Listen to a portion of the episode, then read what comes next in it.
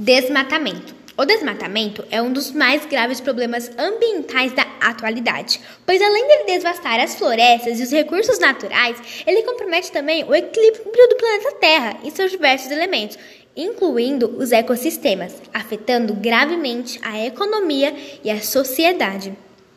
Alguns dados mostram que entre agosto de 2019 e julho de 2020 houve um aumento de 34,5% nos alertas de desmatamento em relação ao do ano anterior.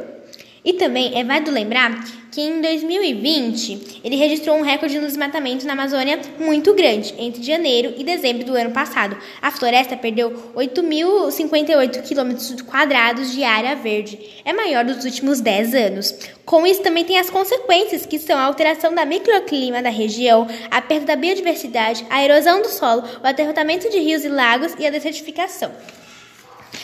É importante lembrar também as principais causas do desmatamento que estão relacionadas às atividades humanas, a retirada da vegetação de, de um local para dar lugar às moradias, às plantações ou para a utilização da madeira retirada. Um exemplo para a produção de energia não é um processo recente ocorrendo em todo o mundo há séculos. E para fechar, agora eu vou falar algumas soluções para o desmatamento, que são a política de fiscalização e controle devem ser efetivas, a cobrança do imposto rural a fim de retirar a especulação fundária, o reflorestamento, o fechamento ao mercado para carne de providência ilegal ou promovido de áreas devastadas.